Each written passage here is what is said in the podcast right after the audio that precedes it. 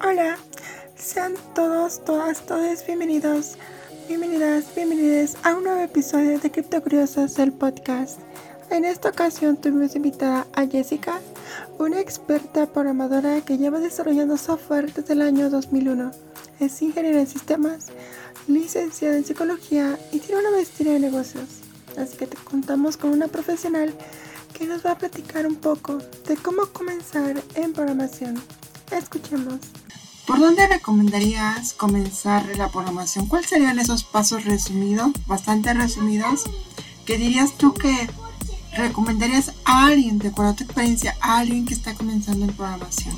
¿Por dónde comenzar? Bueno, básicamente para, para poder comenzar a programar algo que yo sugeriría, eh, en realidad yo empecé de una forma muy, muy eh, diferente porque yo cuando comencé a programar yo en realidad no sabía por dónde comenzar. Entonces yo lo que hice fue que empecé con un lenguaje de programación que en aquel entonces era Basic. Después de que eh, pues empecé, o sea, yo ya había elegido el lenguaje de programación y empecé a programar. Entonces empecé a hacer uso de la lógica de programación a la vez del lenguaje de programación. Entonces a mí de cierta forma me llegó a resultar un poco complicado hacerlo porque pues estaba yo aprendiendo sin saber dos cosas a la vez. Por un lado, la lógica de programación y por otro lado, pues el lenguaje. No quiere decir de que esté mal. O sea, eh, habrá personas que se les facilite hacerlos de esa forma. En mi caso, yo lo que sugeriría pues es que busquen primero aprender la lógica de programación porque se les va a facilitar mucho más aprender un lenguaje. Entonces, aprender primero la lógica de programación, que esto, esto de lógica de programación, ¿qué es? Pues es básicamente que aprendan a hacer uso de pseudocódigo y que bueno, pues para eso hay muchísimos eh, programas, muchísimas herramientas que se pueden utilizar. Por ejemplo, eh, pues hay algunas apps en la, en la, en la Play Store de, Google o también en la, en, la de, en la de Apple que pueden descargar algunas aplicaciones que les van a servir pues para poder eh, comenzar con esa parte de la lógica. Hay algunos videojuegos incluso que ayudan mucho a esta parte de la lógica de programación donde tienes un pequeño robotcito que le vas diciendo, ¿sabes qué? Mira, muévete hacia la derecha, muévete hacia arriba, mueve, gira, brinca, este, y este, y de esa forma es como vas aprendiendo la lógica de programación. ¿Por qué? Pues porque básicamente en la lógica de programación es lo que se hace. Tú le, das instrucciones a la computadora de qué es lo que tiene que hacer. Y es lo único que cambia. O sea, en realidad dentro de una computadora, pues lo que tienes son eh, pues a tu disposición diferentes APIs o diferentes eh, formas de, decir a la computadora qué es lo que tiene que hacer. Y entonces a través de este, este tipo de, herramientas pues se te va a facilitar mucho aprender a programar. Entonces, aprendes la lógica de programación. Una vez que ya empiezas como a desarrollar esa lógica, entonces ahora sí, ya lo que puedes hacer es elegir un lenguaje de programación y con ese lenguaje ahora sí empiezas a aprender y aplicar ya todas estas instrucciones que, que, utilizas para poder eh, pues hacer tus códigos. Y algo que tienes que hacer también, o que, te sugiero yo que hagas, pues es practicar y practicar mucho, ¿no? Afortunadamente con la parte de la programación tenemos, eh, pues por así decirlo, como un sandbox. Yo lo llamo de esa forma porque pues es como una especie de caja de arena donde tú puedes practicar que pues a diferencia de, por ejemplo, lo que son las habilidades sociales solamente se logran pues socializando, ¿no? Pero e, en el caso de la programación pues tienes ahí las herramientas, tienes la forma de aprenderlo en tu propio equipo. Entonces, este, pues es una, es una gran ventaja, ¿no? Que, que, que, sea de esa forma. Y además, pues la cantidad de herramientas que tenemos disponibles, pues es mucho mayor cada vez. Además de que pues se tienen eh, comunidades, grupos en línea que pues pueden ayudar mucho, eh, sobre todo para practicar nuevas habilidades en la parte de la programación.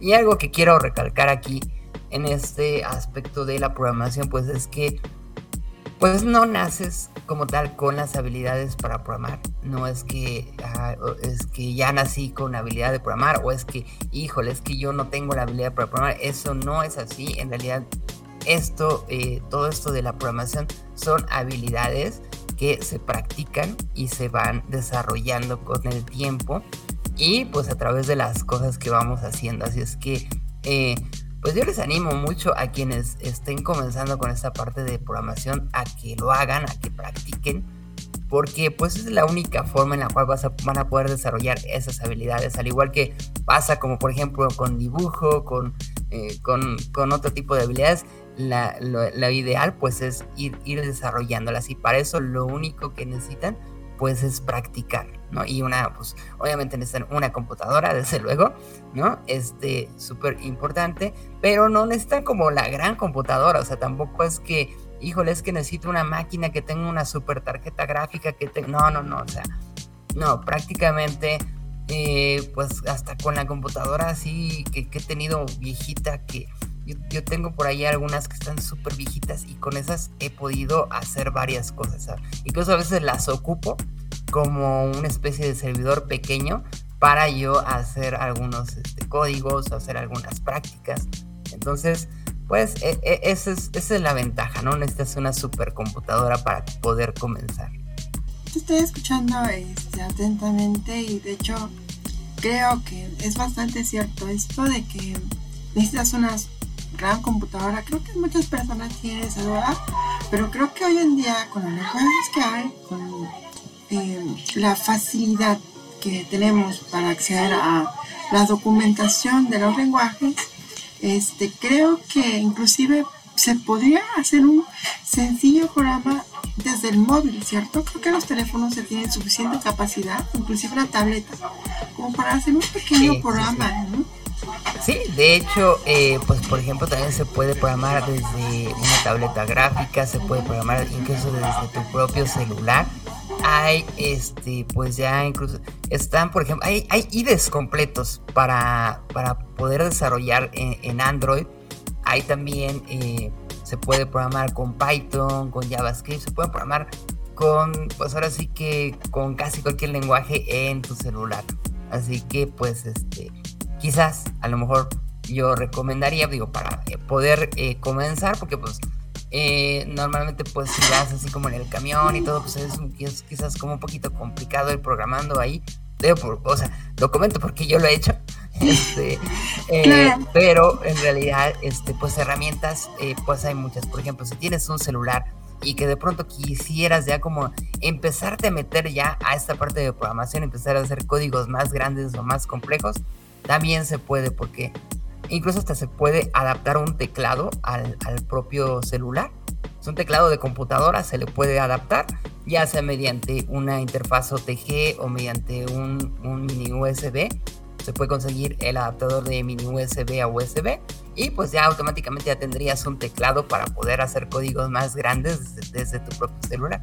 Digo, quizás eh, el, el, tema pues es que la pantalla es un poquito más pequeña, pues sí, prácticamente ya en cuestión de, las herramientas que tenemos, pues podemos aprovecharlas, podemos sacarles el jugo para poder eh, comenzar a aprender con esa parte de programación. Y bueno, me quedo con lo que comentas, efectivamente, no es que eh, sea lo más práctico, ¿no? la cuestión de programar en el móvil o en la tableta, pero pues de, de poder se puede, ¿no?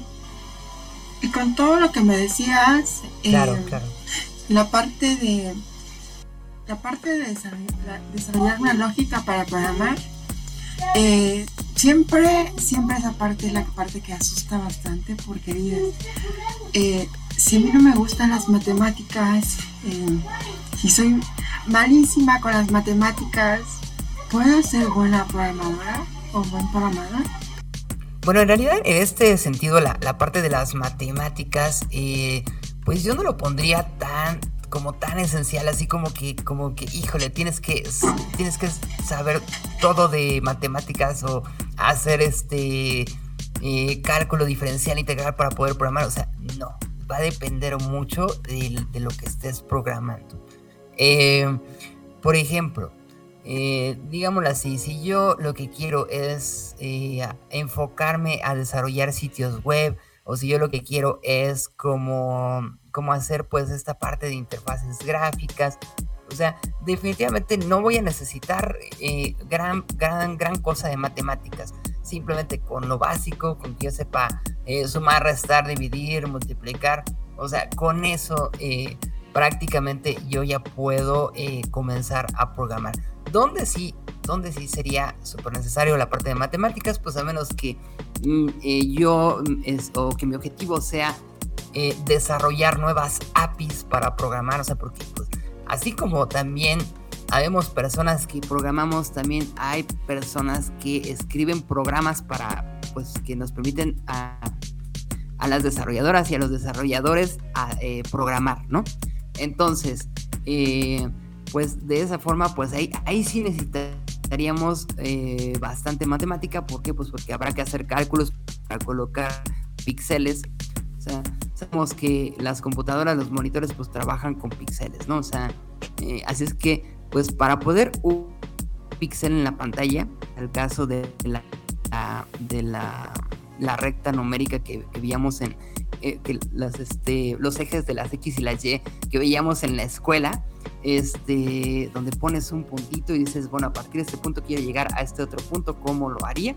Bueno, pues de esa misma forma es como se pueden desarrollar algunas interfaces gráficas o algunas APIs. Entonces, pues ahí sí se necesitaría cierta eh, matemática si yo quisiera, por ejemplo, hacer un círculo. Y voy a este punto de hacer un círculo porque yo cuando comencé a programar, pues no había tantas APIs para programar, ¿verdad? O sea, en realidad había, eh, pues eran las APIs muy básicas, que en este caso tenía Basic entonces yo dije, bueno, a ver, quiero hacer un círculo con Basic. Y Basic tiene una instrucción para hacer un círculo, ya la tiene hecha, ¿no? Pero eh, yo dije, bueno, y si quiero hacer mi propia instrucción que haga un círculo, ah, entonces pues ahí sí tienes que aplicar varias ecuaciones para poder hacer el círculo. Y no solamente eso, sino que además tienes que saber la forma de optimizar esas ecuaciones, porque pues en este caso el círculo que yo hacía se tardaba como dos minutos y el que hacía la computadora pues se tardaba como solamente en esos casos, pues vas a tener que aprender la parte de matemáticas. Y, eh, pues fuera de eso, eh, pues si, si yo hago páginas web, si yo hago, hago actualmente aplicaciones móviles o aplicaciones eh, que ya sea que sean nativas o que sean híbridas, pues no necesito en, en realidad gran cantidad de lógica, no, gran cantidad de, perdón, de, de matemáticas. Lo que, y bueno, pues para la parte de la lógica de programación, lo único que se hace en este sentido pues es practicar. ¿Y cómo se practica la lógica de programación? Pues se practica mediante pseudocódigo, se practica haciendo algoritmos y en ese sentido yo siempre una analogía de, de, que todas las personas de alguna manera siempre estamos haciendo algoritmos. ¿Por qué? Por ejemplo, si yo me en ese momento quisiera ir por un vaso de agua. Entonces yo agarro y yo sé que tengo que levantarme de mi asiento, tengo que verificar si la puerta del cuarto está abierta o está cerrada. En dado caso de que esté cerrada, pues tendría que abrirla. O sea, ya estoy haciendo una condición, ¿no? Este, entonces, eh, abro la puerta, entonces tendría que caminar, tendría que bajar las escaleras, llegar a la cocina, tomar un vaso este, servir, bueno, y, eso si el vaso está limpio, ¿no? Porque ahí, también podría ser, oye, si el vaso está sucio, ah, ok, si el vaso está sucio, pues lavo el vaso. Entonces, una vez que ya lo lavé, pues entonces ahora sí me sirvo agua, ¿no? Y eso que estoy haciendo ahí es un algoritmo y creo que eh, si lo ves desde esa perspectiva, pues todas las personas usamos algoritmos sin darnos cuenta. El único punto es empezar a, hacer, a hacerte consciente de que los usas, ¿no? Y pues empezar a aplicarlos ya, pues en la parte del código, pues prácticamente es como traspasar eso mismo que ya hemos sabido usar a través del tiempo, pues a la parte de la, de la computadora, ¿no? Y a instrucciones de programación. Así que pues básicamente es eso. Claro, creo que eso, como bien lo decía, se, se entrena practicando lo suficiente, porque si no lo practicas, pues igual eso es lo que puede definirte como eh, no lograr considerarte un buen programador o buena programadora porque pues todo requiere práctica y hacer las cosas bien eh, también requiere pues que, le dediques tiempo, le dediques eh, horas ¿no? en el día para practicar y mejorar tus habilidades, prácticamente como adquirir una nueva habilidad. Eh, yo sé que a muchas personas nos espanta la lógica, nos espantan un poco las matemáticas que hay detrás y puede que nos cueste un poquito más llegar a donde a muchas personas se les hace más sencillo, pero tarde o temprano se llega a eso, con empeño, ¿no? Con practicar, con con intentar las cosas y no renunciar a la primera, porque eso es lo que ocurre, que tendemos a verlo tan complicado que no entendemos, o sea, nos perdemos por completo. O sea, a mí me pasaba en clases de programación cuando intentábamos ver esto de, Java y los y, patrones de diseño, cuando ya te metes un poquito más ¿no? en, cuestiones más un poco más profundas de, programación y, y, y saber que hay modelos diferentes para programar, ¿no? Que te dicen un estilo de programar, inclusive puedes crear el tuyo. Claro, claro. Sí, definitivamente es eso, o sea, no, no rendirte a la primera, sino prácticamente, eh, pues esto es práctica. O sea, eh, esto se trata de práctica. Así es que, eh, pues lo más importante es que no lo abandonemos, o sea, sino que sigamos, pues, con, con esta eh, con ese hábito de, programar día con día. Eh, lo mismo pasa, por ejemplo, con el dibujo, ¿no? Si empiezas a dibujar y, y, también eh, creo que mucho también va en sentido de, de, las expectativas y las metas que te propongas. ¿Por qué? ¿Por qué digo eso? Porque muchas veces decimos, no, es que quiero o quisiera hacer un dibujo así, así, así. Y ya en la mente ya tenemos un, a lo mejor estamos pensando en que queremos hacer una super obra de arte con este, con eso. Y de pronto empezamos a hacerla y nos damos cuenta que no nos sale a la primera. Y entonces decimos, híjole, ya no lo logré. Y entonces lo dejamos, ¿no? Entonces, creo que más bien va, va, va un poco en ese sentido. Eh, ponerte metas eh, pequeñas no, eh, no me voy a poner ahorita, a lo mejor, voy, voy comenzando con la parte de programación y no me voy a poner la meta de hacer un sitio web completo con, este, con base de datos y que tenga una versión móvil y que, te, o sea, no me voy a poner esa meta. Lo primero que me voy a poner de meta es que aparezca un Hello World en la pantalla. Esa es la primera meta. Por eso es tan clásico el ejemplo de Hello World, ¿no? Porque es el primer ejemplo que hacemos y es el más fácil. Solamente queremos que se vea algo en la pantalla. En el caso de los microcontroladores, queremos que se prenda un LED, ¿no? Entonces, básicamente es eso, o sea, con la parte de, de, la programación, pues ponerte metas pequeñas y posteriormente las vas haciendo un poco más complejas y en algún momento pues ya llegarás a esa parte, ¿no? A la que quieres hacer, que quieres hacer un sitio web completo con este, con con la parte de, o quiere hacer un sitio web completo con la parte de móvil, con la, etcétera, ¿no? Entonces, una vez que ya, eh, que ya has practicado lo suficiente, entonces ahora sí, pues ya te pones una meta mucho más grande, ¿no? Entonces, de esa forma también es como que tus expectativas no son tan grandes de inicio, pero no estás buscando llegar a algo tan complejo, sino estás buscando llegar a algo más simple y pues eso creo que eh, ayuda, ayuda mucho en ese sentido, ¿no? Para comenzar a programar. Efectivamente, mm, ir poco a poco me parece lo más acertado para comenzar. Eh, y de acuerdo a tu experiencia, eh, ¿hay algún lenguaje en particular que, en el que tú ya desarrollaste cierta lógica, ya conoces un poquito cómo funciona, cómo estructurar, ¿no? Cómo encontrar las partes de de crear un, programa, ¿no? ¿Hay un lenguaje en específico que tú consideres que sea lo más amigable posible para una persona que está comenzando? Eh, definitivamente sí, hay varios lenguajes que son súper, eh, bueno, son, son bastante amigables. No diría yo que, eh, quizás yo no diría tanto que hay como un lenguaje más sencillo, porque no lo hay. La realidad es que el asunto es que un, lenguaje también se puede llegar a volver algo tan complejo. Dependerá mucho de lo que quieras hacer, desde luego, ¿no? Pero este, a mí uno de los lenguajes que me hubiera gustado para comenzar a programar, eh, en este caso pues es eh, JavaScript o Python.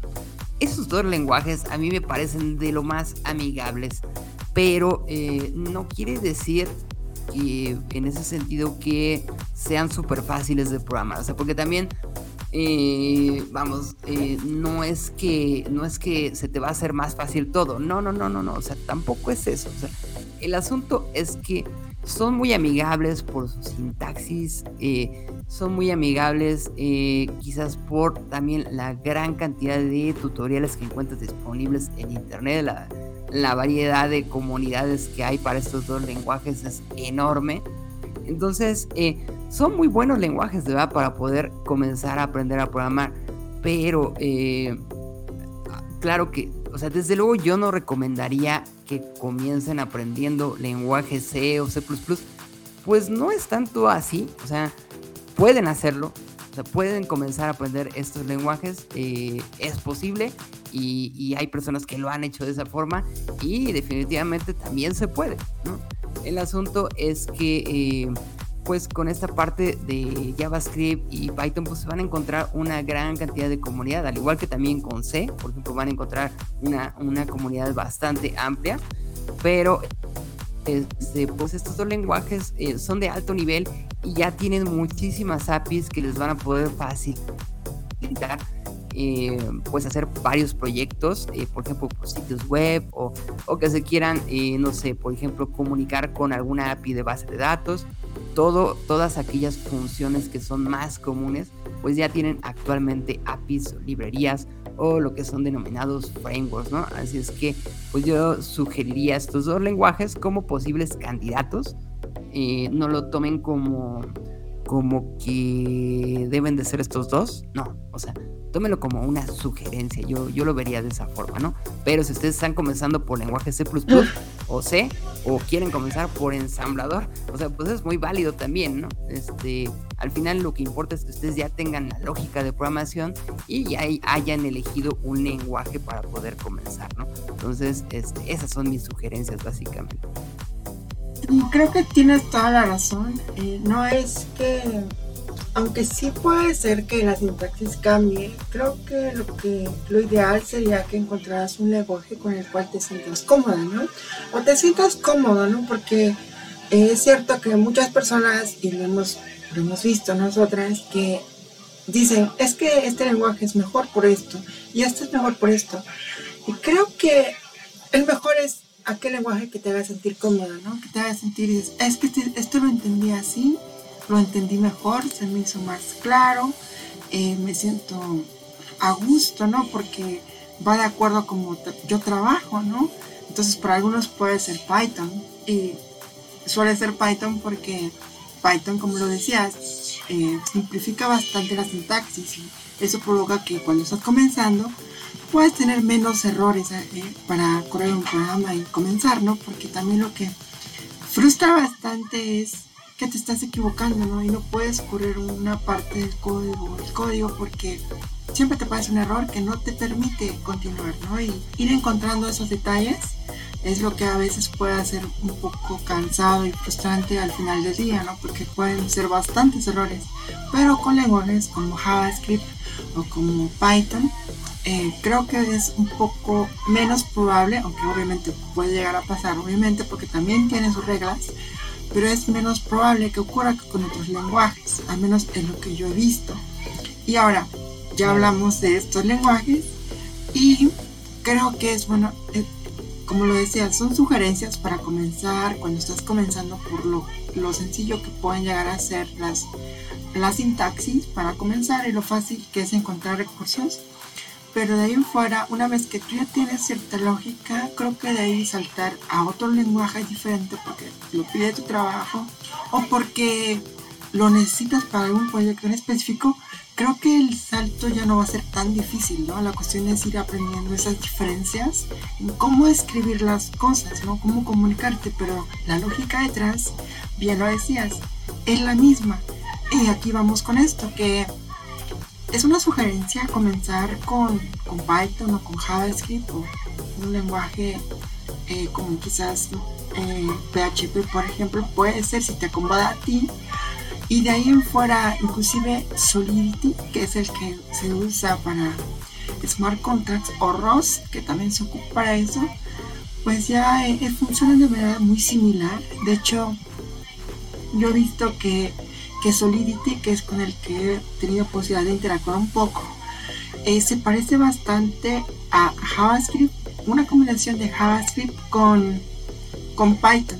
La cuestión es que con Solidity ya tienes que hacer uso de herramientas web 3, que en este caso una wallet, interactuar con una, una red de pruebas o con una testnet o directamente con una red principal o mainnet.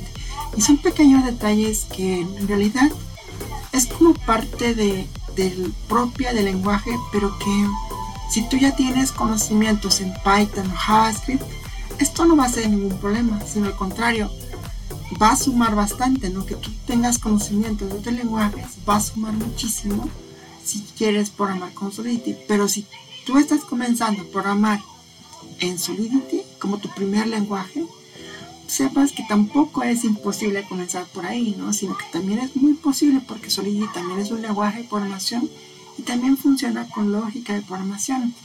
Y que una vez que aprendes cada parte, o al menos las partes más importantes, pues vas a poder lograr prácticamente las mismos, lo que tú te propongas, ¿no? Los mismos objetivos que te hayas propuesto. Entonces es la parte que, que, me, gustaría, que me gustaría agregar aquí, porque estamos viendo también esta parte de que hay bastantes cursos, está viendo bootcamps para aprender a programar en Solidity. He visto eh, cursos para Python, porque como le decías es bastante accesible. Y creo que si quieres comenzar por tu cuenta, podrías tomar como sugerencia lo que decía Hess, que en este caso usar Python o JavaScript, y de ahí en fuera también comenzar un poco a introducirte en lenguajes como Solidity o Rust, ¿no? Que Rust se parece un poquito más, me parece, a, a la sintaxis de C++, me parece, porque viene como que el funcionamiento deriva de ahí un poco, me parece, pero no me atrevo a, a entrar tanto, ¿no? pero por ahí vamos, ¿no? Entonces, eh, muy importante lo que comentas y ya que conocemos un poquito de los lenguajes, ya que conocemos un poquito de la lógica que tenemos que desarrollar, que ya tienes comprensión ¿no? de un poquito de lo que es programar, se habla mucho de la programación orientada a objetos. ¿no? Mira, te voy a comentar un poquito esta parte porque cuando yo comencé un poquito a conocer la programación, la primera, el primer estilo, el primer paradigma para aprender a programar que te enseñan en la universidad, al menos fue mi parte de mi temario, fue la programación estructurada, en la que ibas secuencia tras secuencia, ¿no? O sea, conocías un pequeño cómo funcionaba un programa y te das cuenta que avanzaba línea por línea, línea por línea, y después eso se hacía hasta cierto punto, se te hacía lógico, se te hacía sencillo porque ibas paso a paso, ¿no? Y si había un error y se detenía el programa, creo que te podías dar cuenta, ¿no? Hasta cierto punto. Lo que ocurre es que conforme va escalando el código y se hace bastante, ya no es tan sostenible, ya no es tan fácil darte cuenta de errores, ya no es tan fácil darle como que esa secuencia. Y lo más sencillo en este caso era ya avanzar a otro paradigma de programación.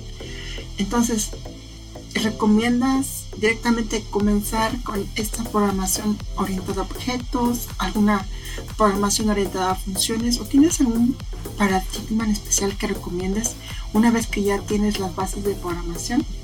Esta parte de la, de la programación ahorita de objetos es súper usada porque, bueno, yo lo comento porque al final mucho tiempo estuve programando con la parte de Java y, y, pues en la parte de Java se utiliza prácticamente todo lo que es programación orientada a objetos. Ahorita explico un poquito eh, eh, eh, a qué se refiere esta parte de la programación orientada a objetos, pero me voy a ir a lo que es la programación estructurada.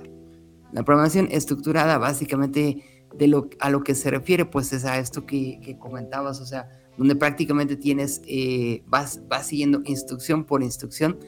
Eh, y pues aquí eh, algo importante, pues es el uso de funciones, ¿no? Es el uso, es agregarle modularidad, ¿no? A, a esta parte del código, que esa es una forma de resolver como que en, en lugar de que termines con un código espagueti porque está tan grande tu código, eh, pues tienes funciones o tienes llamadas a diferentes módulos y eso es una forma de evitar que se vuelva tan complejo, ¿no? Eh, lo comento también porque yo cuando inicié con la parte de programación, yo programaba Basic y una de las instrucciones que conocí tristemente fue GoTo. Entonces conocí la, instrucción de GoTo y yo, yo empecé a hacer uso de la, de la instrucción GoTo mucho tiempo, ¿no? Hasta que eh, de pronto pues me encontré en un libro en la parte de la teoría que decía, ¿sabes qué? Mira, no utilices GoTo porque todo eso que estás haciendo con GoTo se puede resolver mediante condiciones o mediante bucles. Y, pues en realidad GoTo lo, lo único que hace es hacerte el código más complejo, ¿no? Entonces, pues fue como yo me empecé a introducir un poco en esta parte de la programación estructurada, ¿no? Hasta cierto punto la parte de la programación orientada a objetos también es estructurada, porque también tiene ciertas estructuras, ¿no? Pero eh, lo que te ayuda a la programación orientada a objetos, pues es simplificarte la forma de programar. ¿A qué se refiere la programación orientada a objetos? Yo empecé a ver esto hace algunos años. Eh, en aquel entonces estaba yo programando con Clipper, que pues es un lenguaje ya viejísimo, ¿no? Este, pero pues todavía eh, tuvo su evolución con la parte de Visual Fox Pro. Incluso no sé si todavía se llegue a utilizar, eh, posiblemente sí se, sigue utilizando en algunos lugares, pero eh, la parte de la programación orientada a objetos se basa precisamente en un modelo de objetos del mundo real, o sea, trabajas con modelos, ¿no? ¿Y a qué se refiere trabajar con modelos? Pues básicamente a que tú puedes definir eh, en tu código una entidad y interactuar con esa entidad. Por ejemplo, yo puedo definir en mi código, puedo decir, ¿sabes qué? Quiero definir un triángulo. Ese va a ser mi, mi, este, mi clase o mi objeto que voy, a, que voy a utilizar. No voy a hacer ahorita aquí diferenciación entre lo que son clases y objetos porque sería meterme en términos un poco más complejos que no me daría tiempo quizás de abordar aquí. Pero eh, básicamente es decirle a ese triángulo dónde debe de estar, qué medidas debe de tener. Entonces prácticamente tú terminas utilizando esa clase o ese objeto como si fuera un objeto del mundo real, ¿no? Entonces, pero tú ya tienes una, una entidad abstracta en, en, tu código a la cual le puedes decir, ¿sabes qué? Cámbiale el color al triángulo o borra el triángulo o muévelo de lugar. Entonces es mucho más fácil de manejar así la programación con ese tipo de métodos. Cuando tú le dices triángulo, punto, muévete a la derecha o triángulo, punto, muévete a la izquierda, ¿no? Entonces es mucho más fácil así que estar poniendo coordenadas y estar poniendo ifs. Eh, entonces, eh, esa, esa es creo que una de las grandes ventajas que tiene la programación orientada a objetos. ¿Y por dónde sugiero comenzar? Bueno, pues yo sugeriría comenzar con la parte de la programación estructurada, definitivamente. Porque una vez que tú ya dominas esta parte, entonces ahora sí ya puedes empezarte a meter a esta parte de la programación orientada a objetos y empezar a definir las estructuras de acuerdo a los objetivos que tengas dentro del código, ¿no? Entonces, eh, mi sugerencia es eso, empiecen por hacer programas, no se preocupen de momento por el paradigma, simplemente hagan programas. Así sea que los hagan de 20 hojas, o sea, mis primeros programas eran de yo creo que, que llegué como a hacer unas 100 hojas en un... O sea, si yo las hubiera impreso en ese entonces en una impresora de matriz, eh, pues me hubieran salido unas 100 hojas, yo creo. Así es que... Eh, pero, o sea, y quizás mi, mi, programa o mi código era horrible, ¿no? Como les comentaba, yo, yo usaba GoTo.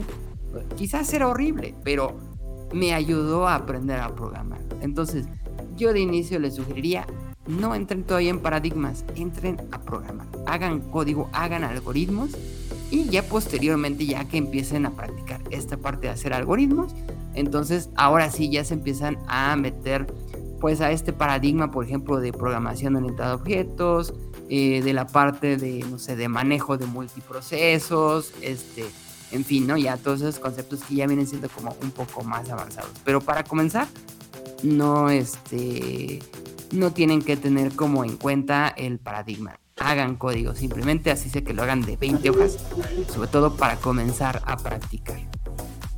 Y me parece súper importante esa parte en la que a veces nos preocupamos demasiado por eh, cómo vas a cómo va la sintaxis, ¿no? Vamos demasiado por la sintaxis, por cómo es, vas a meter esto en dónde y todo esto, cuando lo importante es tener claro lo que quieres hacer.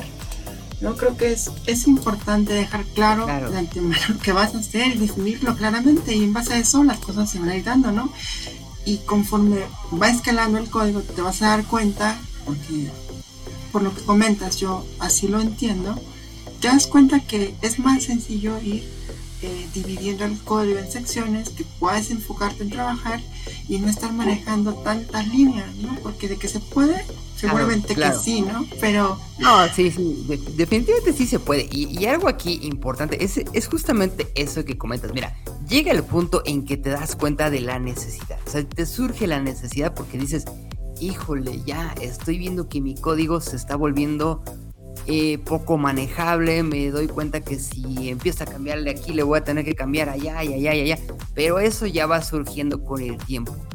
Si de inicio, este, porque también mucho hablábamos de esa parte de, que, de que a veces nos limitamos porque no nos salen las cosas, ¿no? Bueno, pues sí, eh, eh, pero también dependerá de los objetivos que te pongas. Entonces, ponte objetivos simples, haz algoritmos simples y ya posteriormente conforme vayas evolucionando, entonces sí, ahora sí comienzas con la parte eh, de, adentrarte ya en un paradigma porque ya lo vas a necesitar. Va a llegar el momento en que lo vas a necesitar porque sí, el código mientras más crece, más eh, confuso se vuelve, más inmanejable se vuelve. E incluso hay códigos que a pesar de que apliquen toda esta parte de la programación en de objetos, me he llegado a encontrar códigos súper complejos. Eh, así es que bueno, también habrá que hacer, uso, hacer buen uso, en este caso de los patrones de código, y de, y de pues todas las eh, los estándares que, que, hay, ¿no? Para la parte del código. Así que pues de inicio hagan algoritmos, practiquen con esa y seguramente en algún momento les saldrá la necesidad de estructurarlo de otra forma. Y, ahí es cuando empezar también a meterse un poco más a estos conceptos que también son importantes desde luego. Y sobre todo pues en las empresas se utilizan muchísimo este, toda, la, toda la programación, si ya quieren como, como entrar a la parte de, de, buscar un empleo en la parte de programación, definitivamente van a, van a tener que saber toda esta parte de los estándares de código, los patrones de código, porque pues eh, al final aquí sí ya lo que importa, o ya lo que empieza a importar, ya no nada más es que yo los entienda, ¿no? O sea, en inicio cuando comencé a programar, lo que me importaba era comprender mi código y lograr mi objetivo, ¿no? Acá no, acá ya conforme empiezas a avanzar, ya conforme empiezas a adentrarte en la parte laboral, eh, pues ahí sí ya te das cuenta de la necesidad que hay de que, de que el código pues también sea entendido por otras personas que son integrantes del, equipo donde estás trabajando o incluso de programadores, programadoras futuros que lleguen a hacer uso de ese código, ¿no? Pero bueno, eh, eh, yo, yo lo que les sugiero pues es ir poco a poco, ¿no? Vayan poco a poco em, haciendo algoritmos sencillos y poco a poco se van a ir dando cuenta de la necesidad de estos eh, paradigmas y de esta modularización e incluso de crear librerías, etcétera, ¿no? Entonces, esa es mi, mi sugerencia. Concuerdo perfectamente contigo y ahí por ahí surgió el, el tema de tener buenas prácticas, ¿no? Ya nos comentarás eh, por supuesto, eh, algunas mejores prácticas para ir comenzando para que tú misma puedas entender lo que escribes, ¿no? Porque si de entrada puedes hacerlo, puedes hacerlo, escribirlo como te dé la gana, como tú la entiendas, perfecto, ¿no? Puedes nombrar las variables que tú quieras, como tú quieras, aquí la intención es que aprendas a hacerlo, pero una vez que llegas también a, a cierto nivel, digamos, o cierto cantidad de código, llega un punto en el que ni siquiera uno mismo entiende lo que escribe, ¿no? Entonces aquí es donde creo que es importante meter esas buenas prácticas de programación.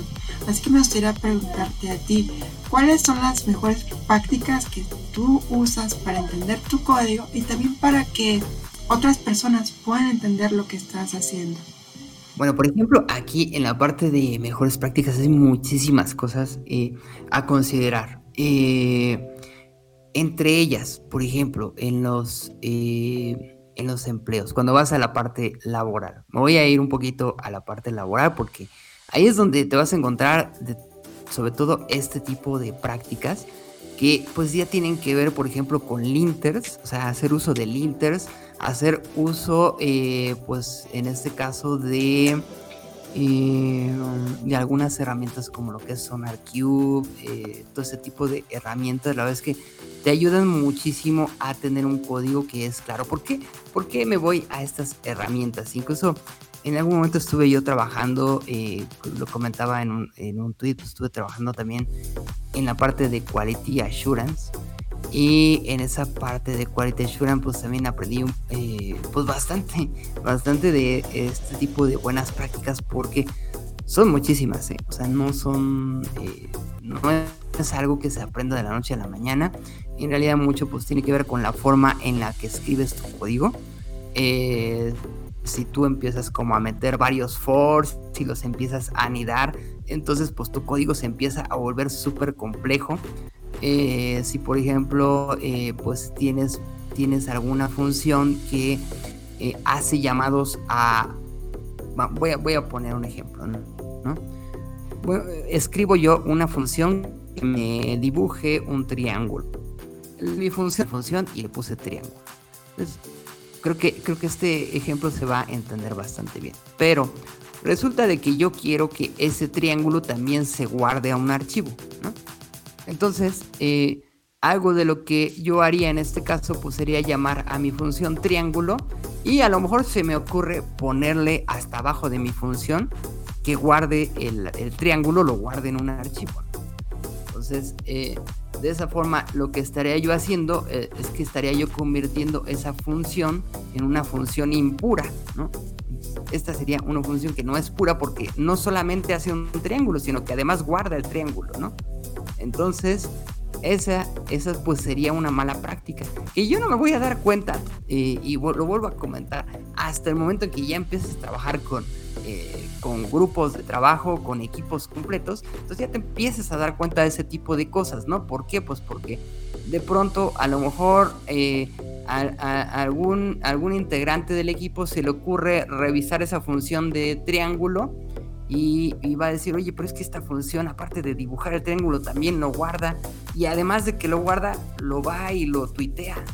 Entonces, pues esta función triángulo, o una de dos, o está mal nombrada, o este, pues en lugar de hacer tres funciones distintas, hicieron una, ¿no? Entonces, este, se va volviendo así de complejo el código. Este, por más que. Eh, por más que a veces se quiera como. Eh, como seguir en su totalidad las buenas prácticas, también a veces surgen inconvenientes que, bueno, pues este, les podría hablar aquí de muchos tipos de inconvenientes que se llegan a dar en los equipos de trabajo, incluso con los clientes. A veces este, es difícil también eh, pues, eh, sincronizarte con la parte del cliente y, lograr el resultado que el cliente te está pidiendo, ¿no? O a veces los cambios de requerimientos obligan a hacer eh, refactorizaciones al código y a veces también los requerimientos en cuanto a tiempo suelen llegar a ser un poco complicados y suelen generar suelen generar esto que al final de cuentas se llama deuda técnica, ¿no? Entonces, eh, pues precisamente para evitar todo eso, para eso es que se hace el uso de, este tipo de prácticas, de meter estándares en el código y, estos eh, validadores de estándares, uno de ellos muy conocidísimo en Java, pues era el PMD. Sí, actualmente eh, pues ya se puede integrar todo esto a los pipelines cuando haces un deploy de alguna aplicación. Este, pero pues este, pues bueno, eh, no quisiera como, como complejizar más eh, esto para no, este, eh, pues, que no suene como tan intimidante la parte de la programación, sino que empiecen a introducirse. Y de momento no se preocupen por todo esto. Eh, ya el tiempo les irá diciendo en qué momento lo, lo, irán aplicando y pues herramientas sobran, ¿no? O sea, actualmente ya Visual Studio Code, incluso pues yo el editor que más utilizo es Vim este, pero todos los editores ya cuentan incluso con validadores de código o le puedes eh, tú incluso agregar uno o le puedes agregar un linter que lo que hace pues es revisar el código y te va diciendo, ¿sabes qué? Mira, aquí te falta un, tabulador, ¿no? O aquí esta función le falta un espacio, ¿no? ¿Y por qué un espacio? Pues porque muchas veces ese espacio te puede ayudar a distinguir que pues esa, ese paréntesis es parte de la función o que es parte de la, eh, de la expresión matemática que tienes a la derecha, ¿no? Entonces, este, pues sí, yo les sugeriría, vayan poco a poco. Este, de inicio, eh, pues está bien, digo, ya si quieren adentrar como esta parte de los linters, de los eh, validadores de código estático, de la parte de unit testing y todo este tipo de cosas, bueno, pues ya son temas que quizás van mucho más allá, que en algún momento llegarán a, tocar, pero este, pues de inicio, eh, pues empiecen a hacer, a hacer código. Y no se preocupen tanto de eso, preocúpense por lo básico, porque funciona el código. Y posteriormente, pues sí, eh, pasa eso, pasa mucho eso que comentabas, de que de pronto haces un código y regresas a él y si no nombraste bien las variables, pues resulta que ya no sabes por dónde, por dónde empezaste. Entonces, yo sugeriría que no se preocupen de eso. Este, al igual que, por ejemplo, voy a hacer una, una similitud aquí con la parte del dibujo. Eh, cuando empiezas a dibujar, cuando empiezas a hacer ilustración, algo que te dicen, eh, pues, los maestros, maestras de, de, dibujo, pues es que tú de inicio empieces a practicar, que empieces a hacer líneas, líneas rectas, líneas curvas, líneas onduladas, ¿no? Entonces empiezas por hacer esas líneas, no te preocupas todavía por, no te preocupas por la composición del dibujo, no te no, no, no, o sea, te preocupas nada más porque esas líneas te queden bien. Y hasta ahí. Ya posteriormente vas avanzando en otros temas que llevan siendo cada vez más complejos, como que pues a lo mejor que el dibujo tenga una cierta proporción, eh, pero cuando estás haciendo la pose del dibujo, no te preocupas por la proporción, solamente te preocupas porque la pose sea expresiva, ¿no? En este caso, en, cuestión del dibujo. Por lo mismo yo diría aquí en programación. Preocúpate de inicio porque tu código haga lo que tú estés buscando que haga, aunque sean 20 líneas, ¿no? Y tú sepas que a lo mejor el código se puede hacer en menos, tal vez, ¿sí? Pero haz las 20 líneas. Pero que esas 20 líneas hagan lo que tú realmente esperas hacer y ya posteriormente pues ya te vas metiendo en toda esta toda esta temática de los de las buenas prácticas y todo eso que al final es súper útil también. Ah, me queda bastante claro que en parte en la parte de buenas prácticas pues lo podemos podemos seguir ciertos estándares, ¿no? Eh, o patrones de diseño, etcétera, ¿no? Pero creo que algo común a la mayoría de todas estas buenas prácticas, creo que es probar o ir introduciendo estas pequeñas pequeños consejos básicos que implica documentar tu código, ¿no? Desde un principio, porque conforme vas comenzando quizás, pues son pocas líneas, tú la entiendes perfecto, inclusive si se lo platicas a alguien, perfecto, ¿no? Pero pasa el tiempo y ese código lo vas dejando o lo ocupas, no lo ocupas tanto porque te estás sentando en otra parte cuando regresas a ese código te das cuenta que ya no sabes qué hace tal variable o qué hacía tal variable o qué hacía este ciclo, para qué era. Creo que algo que es común, que siempre he escuchado, que se recomienda como práctica, pues es que lo documentes todo, ¿no? Y que tus variables, eh, las que uses, sean descriptivas, ¿no? Que tú puedas entender para qué la pusiste ahí, ¿no? ¿Por qué está haciendo esto? o esto, ¿no? Creo que es algo común a la mayoría de las buenas prácticas que acabaste de nombrar. Y de ahí en fuera, creo que tú lo decías bien, que si espacios, que si tantas funciones dentro de tal, claro, claro. etcétera. Y, y bueno, ya para eso. Aunque fíjate que bueno, en la, parte de lo, perdón, en la parte de los comentarios, ahí acabas de, de, comentar un aspecto que es, es importante. La parte de los comentarios. A ver, aquí voy a, voy a platicar un poquito respecto a los comentarios, porque muchas veces eh, em, me he encontrado también, y, de hecho incluso en muchos libros eh, viejos que tengo de programación, habla mucho sobre la parte de comentar el código este, y todo esto, ¿no? Sin embargo, a veces eh, se puede pecar de, de comentar tanto código. Y eso lo comento por lo siguiente. Tu comentario, cuando haces un comentario dentro del código, lo que debe de hacer ese comentario no es explicar que esto es una variable o no, no, no, sino que más que nada eh, lo que se trata es que realmente expliques aspectos útiles del código. Por ejemplo, puedes decir, esta función hace esto, ¿no? O esta función hace esta, esta otra funcionalidad, o esto fue desarrollado por tal persona. Puede ser, ¿no? Que lo, lo hagas de esa forma, pero eh, pues la idea no es comentar líneas de variables descriptivas en ese sentido, eh, y no este y pues también no saturar todo el código de comentarios, eso yo no lo recomendaría. Eh, se puede hacer, claro que se puede hacer, este, pero si haces un buen código, eh, un código que al menos eh, pues sea lógico con respecto al, al, nombre de las variables, las funciones que estás poniendo, pues en ese sentido no vas a tener gran problema. Incluso las herramientas de inteligencia artificial actuales se basan en el nombre de las funciones, en el nombre de las variables para hacer toda la funcionalidad. ¿eh? O sea, por ejemplo, eh, si tú defines, yo por ejemplo puedo meterme al editor de código y decirle, mira, es, eh, esta es una variable que se llama imagen base 64 y en automático em, la inteligencia artificial te empieza a hacer sugerencias con el nombre que tú le pusiste a esa variable. Entonces, eh, pues eso, eso definitivamente te va a ayudar, que tú tengas nombres descriptivos. Es muy bueno que lo hagas, aunque pues de inicio, y yo te aseguro que si los programas que hagas ahorita como tu Hello World, ese tipo de cosas, difícilmente vas a regresar a consultarlos tiempo después, pero sí, eh, cuando conforme vas avanzando, pues entonces vas incluyendo cada vez, eh, vas haciendo un mejor código, ¿no? Pero pues, este, pues, o sea, vuelvo a lo mismo, de inicio, no se preocupen tanto por eso, preocúpense porque funcione, ¿no? Aunque así sea que le, yo mis primeros programas, o sea, y decir, yo mis primeros códigos, yo les ponía variable y, variable X, variable Y, y estaba horrible el código, sí, eh, regresas ese código, uh, o sea, si ustedes me preguntan, regresas ese código a verlo para no lo regreso a ver. O sea, ¿por qué? Pues bueno, es código de práctica, ¿no? Cuando sí ya empiezas a regresar a ver el código es cuando ya implementas un, proyecto ya completo.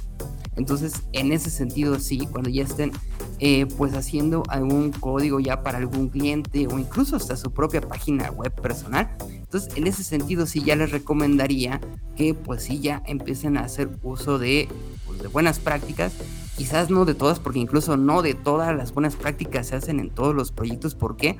Pues porque eh, aparte de que implica cierto tiempo, eh, pues también implica costo, ¿no?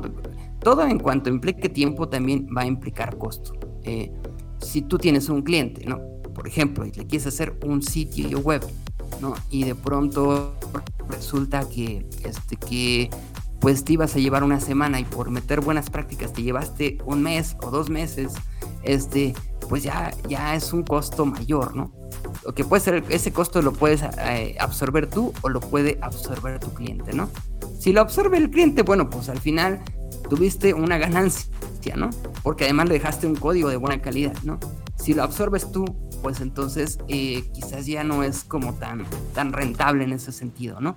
Entonces, este, eh, pues poco a poco van a ir viendo este tipo de necesidades con las que se van a enfrentar y pues van a tener que ir buscando la mejor manera de resolverlas. Quizás a lo mejor de todas las prácticas de código que le puedo aplicar a, un código, en lugar de aplicar unit testing y aplicar este, eh, pues no sé, meter un, validador de código estático, pues a lo mejor simplemente eh, con el puro linter que, que tiene mi, editor de código, como el Studio Code, puedo dejar ya el programa funcional y con, con un poco de buenas prácticas, ¿no? Para el código, ¿no? Entonces yo diría que, pues en ese sentido, pueden auxiliar de, eso, ¿no? Claro, exactamente. Creo que para comenzar, con lo que te sientas más cómoda, cómoda haciendo, creo que está perfecto. Em, eh, si de inicio documentarte funciona y, con eso lo entiendes, creo que conforme vas practicando, creo que vas necesitando menos y vas siendo más claro, más clara con tu código, ¿no? Que el código dice, cuando es bueno, hasta el mismo código se explica, ¿no? No necesitas ni siquiera meterle nada. Eso es lo que yo escuchaba, me parece que eso, eso y además de que, de que mira, por ejemplo, ahorita tienes ya herramientas. Si tú a, a ChatGPT le metes un código, este, muchas veces hasta el mismo chat GPT te ayuda, ¿eh? O sea, tú le puedes decir, oye, a ver, dime qué hace este código línea por línea y te hace una explicación, ya, ya lo, lo infiere, ¿no? dice, a ver, de, de este código que me estás dando, pues hace esto que está aquí, ¿no? Y ya te va explicando línea por línea. ¿Por qué? Pues porque a veces es eh, tan sencilla la implementación de entenderse que este que pues ya también las herramientas pues, lo pueden ir no todas habrá algunas funciones como un poquito más complicadas sobre todo si eh, muchas de las eh, funciones que tenemos actualmente en los sitios web que están funcionando ya en producción pues ya están pasadas por un proceso que se llama uglificación. Entonces, este proceso que se llama uglificación, pues hace el código más... Lo que, lo que busca hacer es que el código sea más compacto. Entonces, en lugar de tener variables que, que sean de, dos, de nombres de dos líneas, pues reducen la variable eh, pues a lo mejor a una letra o a dos letras, ¿no? ¿Para qué? Pues para que la petición, porque al final cuando lo haces eh, en, la parte del browser, y aquí viene otro aspecto importante que vienen siendo los intérpretes de código, eh, yo cuando comencé a programar hacía uso de un intérprete de, código muy, muy conocido que es Basic, ¿no? Pero es un intérprete. ¿Cuál es la diferencia entre un intérprete y un compilador? Pues un intérprete lo que hace es que analiza el código al momento de, de ejecutarlo y en ese momento lo va traduciendo a instrucciones que pues ya eh, van a dar origen pues ahora sí que al, programa ya en ejecución, ¿no? Entonces, eh, digámoslo así que la validación, o sea, tanto el parseo o el análisis sintáctico que hace este programa intérprete como la ejecución pues vienen siendo en tiempo real, ¿no? En un, en un intérprete. Y en un compilador lo que se hace pues es precisamente generar un código, o sea, tienes un, tienes tú ya hecho tu código en alto nivel, ¿no? Por así decirlo, ¿no? O en un nivel intermedio, ¿no? Como a, como a veces le llaman al lenguaje C. Entonces, tienes tu código y entonces a partir de ese código tú generas instrucciones que ya son más fáciles de interpretar por la máquina ¿eh? y eso, eso vendría siendo el proceso de compilación. Esa es como la diferencia. Y también hay otros que se llaman transpiladores, ¿no? que lo que hacen es traducir de un lenguaje a otro o puede ser a otra versión diferente del lenguaje, como por ejemplo en el caso de TypeScript, ¿no? Tú tienes eh, un código hecho en TypeScript, que al final de cuentas TypeScript también, eh, eh, si tú generas código de JavaScript dentro de TypeScript, también va a funcionar, porque todo código de JavaScript es un TypeScript válido. Entonces, pues estos transpiladores lo que hacen pues es precisamente eso, ¿no? Cambian el código, en este caso el código de JavaScript que tú tengas en TypeScript, lo van a cambiar pues para que sea interpretado por JavaScript. Entonces, este, pues este viene siendo como, como la diferencia entre, entre los intérpretes, los transpiladores, los compiladores y bueno, un sinfín de temas que este, espero no extenderme mucho con, estos temas, pero bueno. Claro. Es que hay bastante para hablar sobre el tema y creo que pues ya nos has dado bastante y seguramente esto da para mucho más. Eh, seguramente tendremos que hacer una segunda parte para hablar un poquito más en estos temas. Eh, por ejemplo, si quieres usar un lenguaje interpretado, compilado o eh, entiendo que hay lenguajes que pueden ser ambos también. Entonces creo que ya podemos eh, más adelante hablar sobre esto. Y creo que ya para ir un poquito cerrando este, este tema, porque te digo, esto da para seguir hablando por horas y horas, inclusive con diferentes perspectivas, porque diferentes experiencias te dan diferentes perspectivas, ¿no? Tampoco es lo mismo verlo de la parte de, de frontend y el backend. Digo, es todo un tema enorme, enorme, y creo que este podemos hacerlo más adelante, por supuesto, estás, estás invitada para que podamos ir platicando de estos temas, que yo sé que por ahí siempre compartes en Twitter y he visto, obviamente, como lo mencionaste, el uso de BIM, cuando ya tienes un, un poco conocimiento de un este un poco como terminal de comandos y un poco lo que es un editor de código como que ya te vas viendo la necesidad de ocupar ciertas herramientas ¿no? ya mencionaste el uso de VS Code como herramienta para programar eh, también pues igual en el caso de JavaScript es cierto muy cierto que lo puedes hacer inclusive con un archivo de texto, con el blog de notas.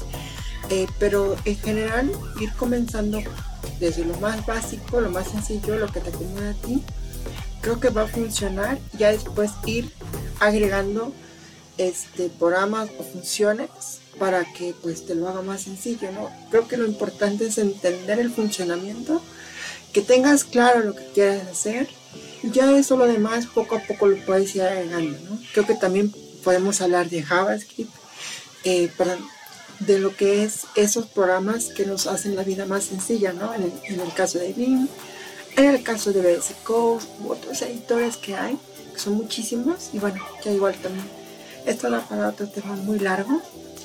Te comentaba, ya para ir cerrando un este, me gustaría que si, conoces algún recurso, algún libro en especial que recomiendes para leer, eh, no sé si aún recomiendes algún libro para comenzar y decir, mira, yo recomiendo leerte, si vas a empezar Python, por ejemplo, pues un libro o conseguir un libro para entender la sintaxis o directamente ir hacia algún canal o algún recurso que recomiendes para pues complementar tu aprendizaje.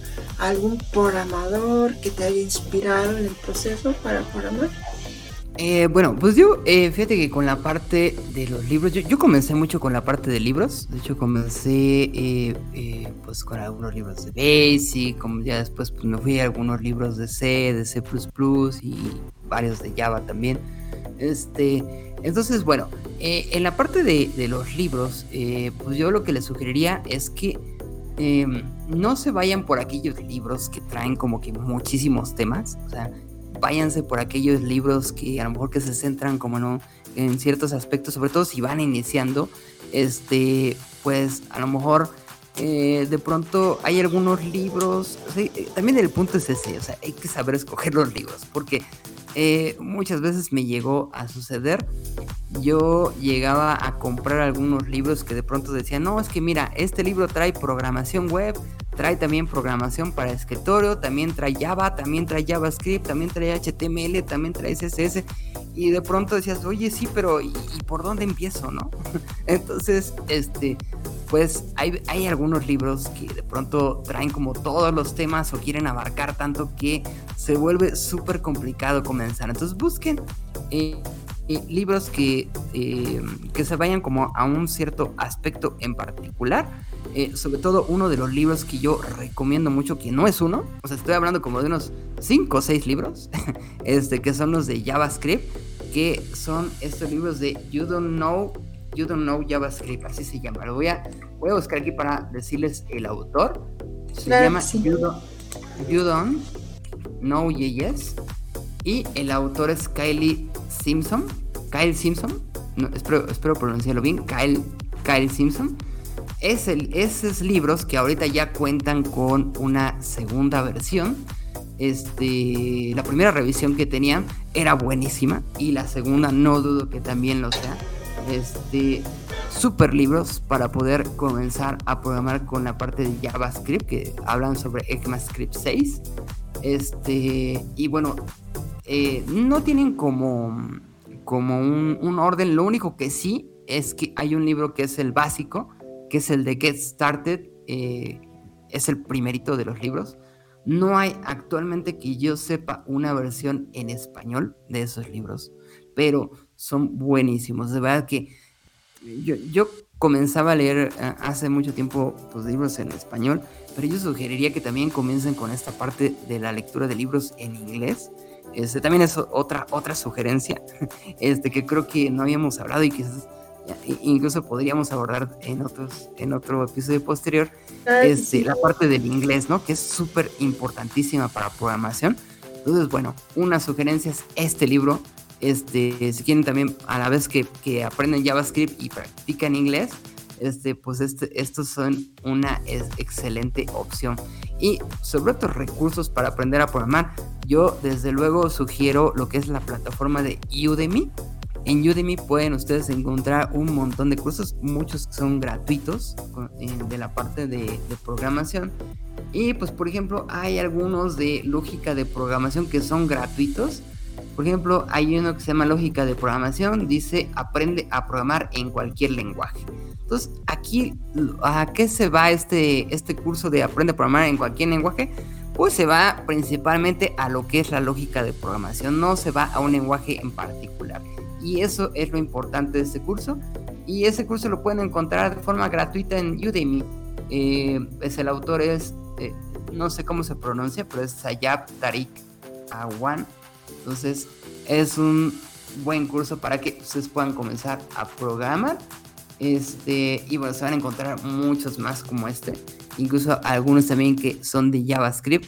Otra de los recursos que tenemos que también e, es, gratuito, pues en este caso, eh, pues es eh, YouTube, ¿no? Entonces en YouTube también se van a encontrar un montón de cursos de programación.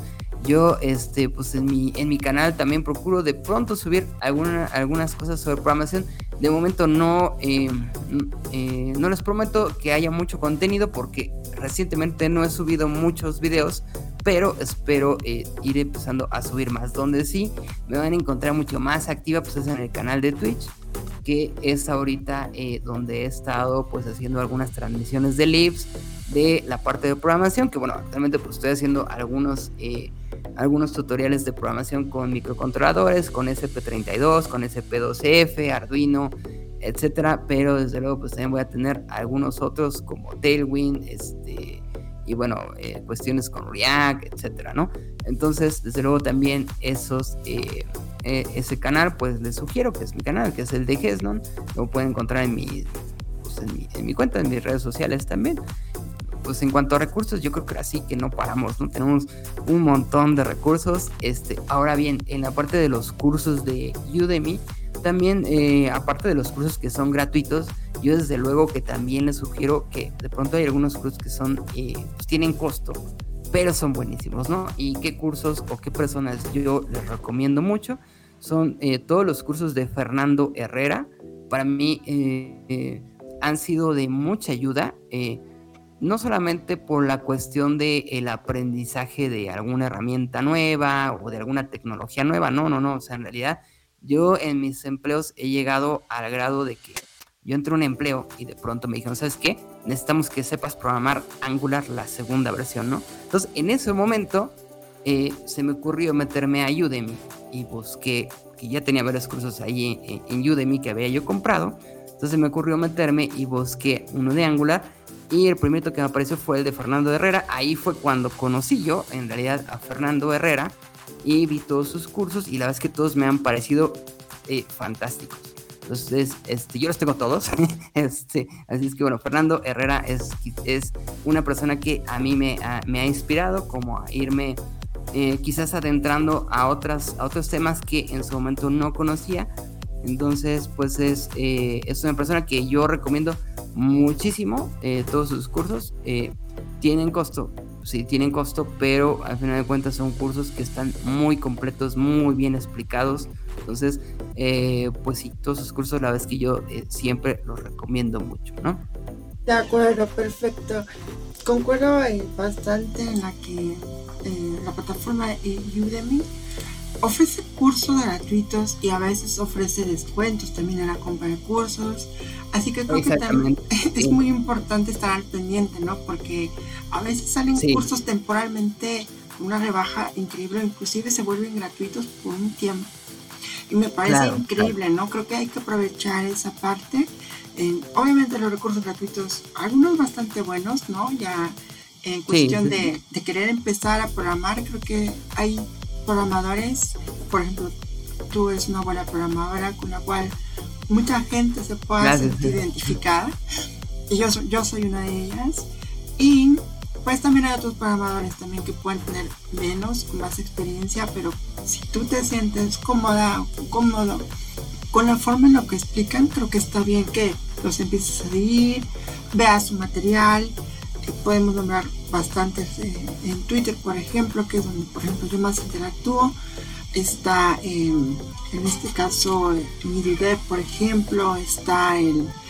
Bueno, hay muchísimos, ¿no? Y la cuestión es que busques recursos y con quien te sientas cómodo o cómoda, pues obviamente empiezas a consumir material y vayas descubriendo más, ¿no? Más, este, más recursos de la persona y otras personas con las que también este, puedan sacar cursos, inclusive hay personas que conozco que sacan bootcamps, ¿no? De programación y que si te puedes apuntar o si puedes asistir a esos live, porque he visto, por ejemplo, me comentas que estás haciendo material para Twitch, pues igual seguir las transmisiones y hacer esos ejercicios, hacer pequeñas prácticas, ¿no?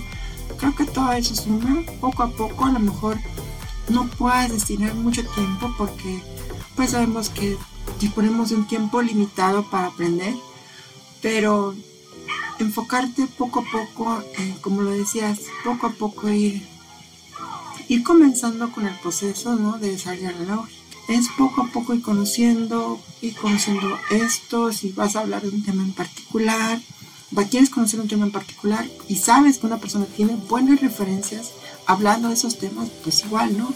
Darte una vuelta por su canal, por lo que publica en Twitter, etcétera. Yo, yo he visto que, por ejemplo, tú publicas bastante material muy interesante y, recursos también para aprender, así que pues obviamente siempre es estar al pendiente y, y si realmente te interesa, pues empezar a consumir contenido, ¿no? Claro, claro. Y, y, unirte, unirte también a la parte de comunidades también. Este, hay muchísimas comunidades también en, en Discord a las cuales pues te puedes unir y en esas comunidades también te, te hacen, y quizás no siempre te van como, como a llevar de la mano, ¿no? Pero sí vas a empezar a, ver otros aspectos, otras tecnologías nuevas. Este, lo mismo también hay otras plataformas aparte de Udemy que, eh, que también a, veces es, sugerido en algunos de mis videos o en algunos tweets. Eh, dos de ellas que son las que yo más he utilizado eh, y de las que más, más, más he utilizado yo, pues es código facilito. Esa es una. Y la otra es Platzi. Entonces, ¿qué tienen eh, estas, estas, ese tipo de plataformas? Ah, tienen algo muy importante aquí eh, que a mí me gusta destacar. y esto es que si tú vas aprendiendo a programar desde cero, tú simplemente le pones ahí en la plataforma quiero seguir esta ruta y entonces te va a dar todo un temario para que tú vayas en orden cronológico aprendiendo ciertos temas que además este, pues van de menor a mayor complejidad, ¿no? Entonces, eh, pues esta es, una de las características que yo más he visto y he valorado de, estas, de estos cursos. Además de que también, pues, en ciertas ocasiones pues las he usado como referencias y de oye, ¿cómo se hacía esto? ¿Cómo se hacía esto otro? Ay, ya no me acuerdo. Entonces voy a la plataforma, lo, lo checo, porque no tenemos todo en la cabeza, ¿verdad? Entonces, este, voy a la plataforma, lo checo y digo, a ver, ¿cómo hará? ¿Cómo se hacía? Ya me acuerdo qué video era, lo busco. Entonces, este, pues ya lo empiezo yo a implementar, ¿no? Y ya, aparte de todo eso, pues ya me termino auxiliando de herramientas como Copilot, como ChatGPT y todo esto, ¿no? Eh, y aún así a veces suele llegar a ser eh, complicado eh, concluir los proyectos, ¿no? O sea, aún a pesar de que tienes todo eso, suelen surgir dificultades, ¿no? Pero bueno, ya son temas que luego pasan en la parte de programación, ¿no? Pero bueno, o sea, esos son, este, quería comentar eso porque esas plataformas, pues también tienen e, esa, esa, particularidad, ¿no? Este, en, Udemy, por ejemplo, pues si tú te vas a un tema específico, seguramente lo vas a encontrar. Pues es un hecho que tú quieres buscar un tema de alguna API, de algún framework, de alguna librería, lo vas a encontrar en Udemy. El asunto es que muchas veces te vas directamente a ese tema sin pasar quizás por todo por todo el conocimiento previo, ¿no? Entonces puede que de pronto compres un curso y digas, híjole, ya está empezando por la parte más avanzada y yo no sé de qué me está hablando y entonces cómo comienzo, ¿no? No, pues entonces para eso también existen estas plataformas y también la, pues, la plataforma misma de Udemy eh, te puede ayudar. Si tú a lo mejor de momento pues no tienes una suscripción a estas plataformas, porque estas plataformas de las que hablo, eh, código facilito, pues te cobran una suscripción, ¿no? Ok, bueno, vale, no tengo eh, la suscripción. ¿Qué puedo hacer entonces para comenzar? Bueno, este, pues tienes Udemy, que tienes eh, eh, material gratuito, este, tienes eh, YouTube, ah, pero además también tienes una página web y esta página web que, pues, a ver si se, las, si se las podemos dejar en alguna descripción, no sé si haya forma ahí, este, soy de, dejarles la descripción. pero sería bueno que les pongan la descripción de, de roadmap.sh. De acuerdo.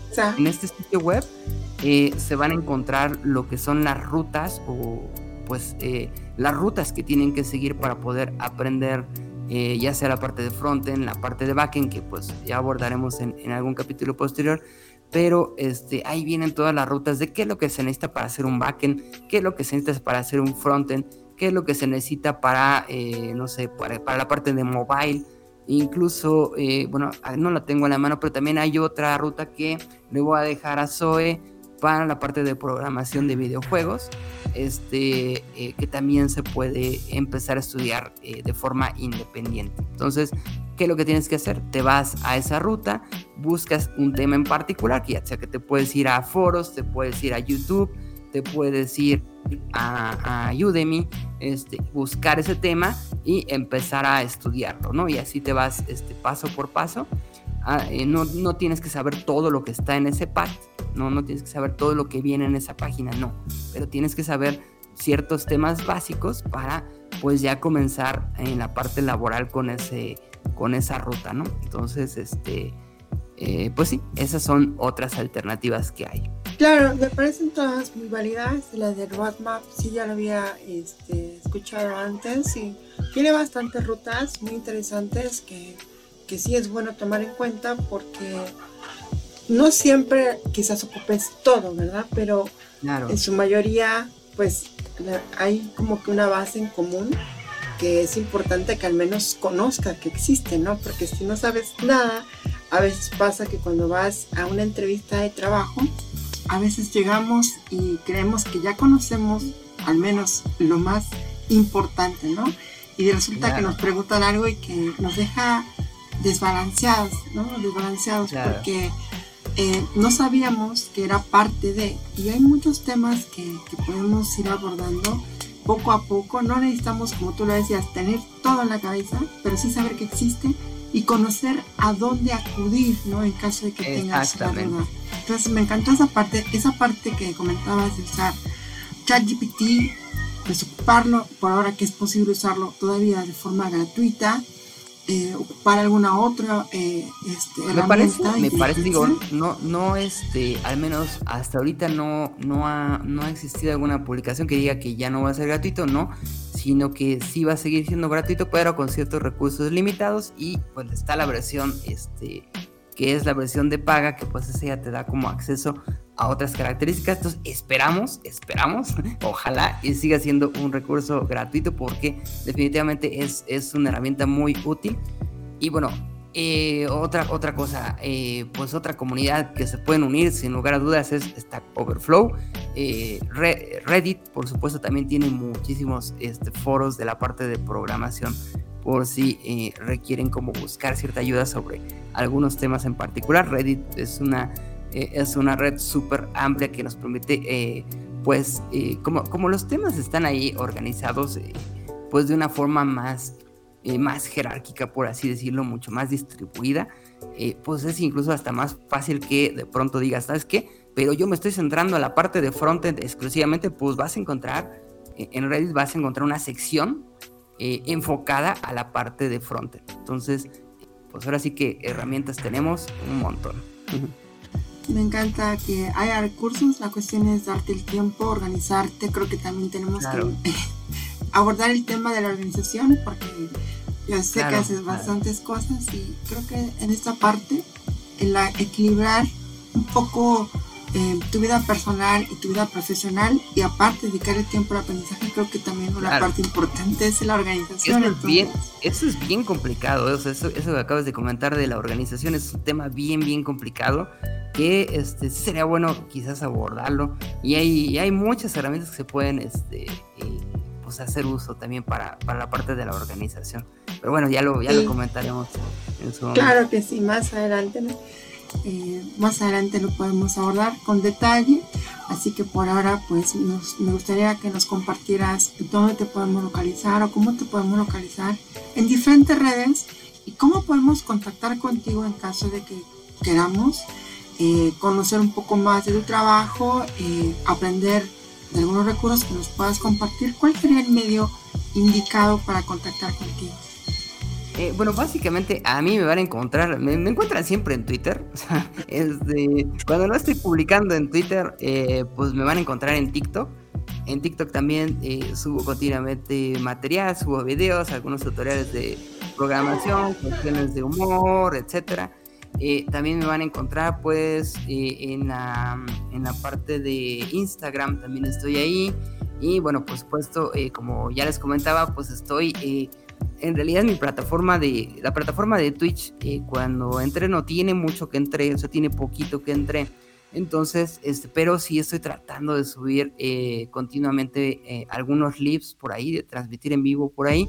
Y a veces también hago transmisiones directamente en TikTok. Y de ahí fuera me van a poder encontrar en, en muchas otras redes sociales. Incluso está mi canal de GitHub, que es Gesnon. Este, en, Twitter, pues me van a encontrar como Gesnon-oficial. En la parte de TikTok me van a encontrar como Gesnon o Gesnon.dev. Si le ponen buscar, buscan Gesnon y ahí les voy a aparecer eh, como Gesnon.dev. Este, también en, YouTube, también estoy como Gesnon. Eh, y bueno, eh, también me pueden encontrar en Reddit, estoy como Gesnon también. en realidad, si se van a la página de gesnon.com, ahí van a encontrar absolutamente todas mis redes sociales. Es prácticamente ahí es donde las uní todas. Ya, son tantas las redes sociales que este, pues ya las uní mejor en un solo sitio web. Pues ahí en mi sitio web de, de ahí encuentran prácticamente las ligas a todas mis redes sociales. Y este, por supuesto que estoy ahí pues para cualquier eh, duda con, con, que les pueda yo apoyar. Eh, desde luego pues por ahí, por ahí me encuentran. Perfecto, muchísimas gracias eh, por ser también esta invitada al podcast, darte esta oportunidad. No, muchísimas, muchísimas, gracias, eh, por, por, así que por, por la invitación, por, por este, pues por esa oportunidad de estar aquí, que también, este, yo para mí es, es, este, es la primera vez creo que estoy en un podcast, eh, no, no he estado antes en uno, este, entonces, pues muchísimas gracias, te quiero agradecer, eh, pues por la, por la invitación que me, que me hiciste, y pues desde luego, pues aquí estoy para, este, cuando gusten, este, quieren hacer otro episodio o, que eh, quieran eh, pues contactarme en las redes sociales y con gusto por los que les pueda ayudar. En cuanto pueda yo contestarles, eh, pues les voy a contestar. Mis, mensajes, mis DMs están abiertos en todas las plataformas. Entonces, este, pues ahí estoy. Muchas gracias. Hoy.